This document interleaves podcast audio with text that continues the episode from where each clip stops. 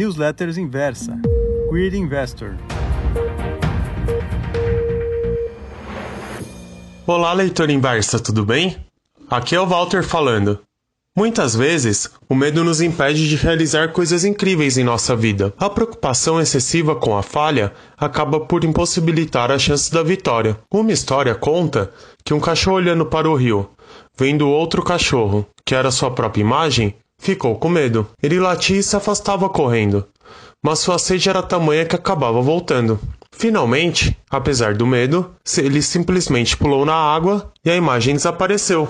A moral da história é que devemos sempre dar o salto, apesar de nossos receios.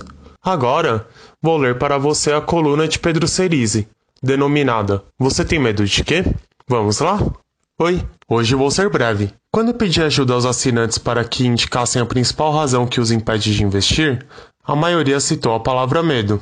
Lendo cada um dos e-mails dos assinantes, deu para perceber que nem todo medo é igual. Existem três tipos de medo. O primeiro é o medo da instabilidade do país. O maior risco do investidor brasileiro é morar no Brasil, mas nem por isso este medo gera paralisia.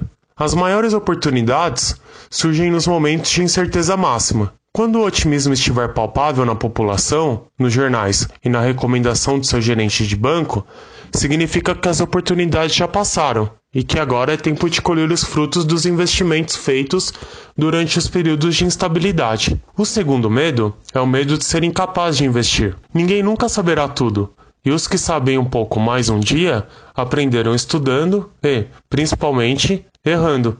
O importante é que exista a firme decisão de assumir as rédeas do seu destino financeiro. Para isso, você precisa estudar e praticar. Comece a fazer isso rapidamente, mas invista seu patrimônio lentamente. Entre o estudo e os resultados práticos do dia a dia, você vai acumular não só lucros e inevitáveis perdas, mas conhecimento. E conhecimento tem um grande valor, principalmente o acumulado ao longo dos anos.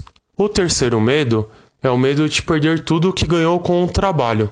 Mesmo na poupança, você está sujeito a perdas. Em 2015, você perdeu quase 5% para a inflação. Você nem notou.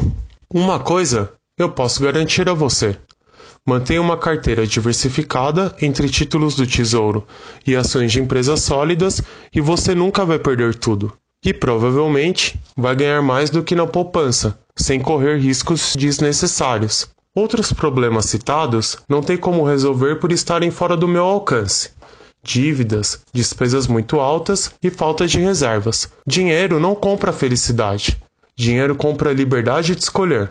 Algumas coisas não valem a pena na vida, tais como viver sempre sem dinheiro para fazer o que gostaria, viver com medo de perder o dinheiro, morrer rico sem nunca ter vivido e feito o que gostaria. O que essas três coisas têm em comum? Elas impedem uma vida plena.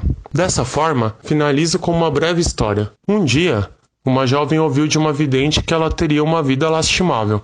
Sabendo disso, e buscando provar que a vidente estava errada, ela evitou tudo o que pudesse causar risco de vida. Não viajou, não teve filhos e nunca se arriscou em nada. Depois de 90 anos evitando todos os possíveis problemas, ela percebeu que a vidente tinha acertado a previsão. O medo que protege ajuda a tomar decisões pensadas, colocando os riscos e benefícios envolvidos em cada uma das suas decisões. O medo que paralisa tira a sua liberdade de escolha e impede uma vida plena.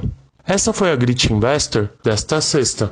Desejo a você um ótimo final de semana. Até mais!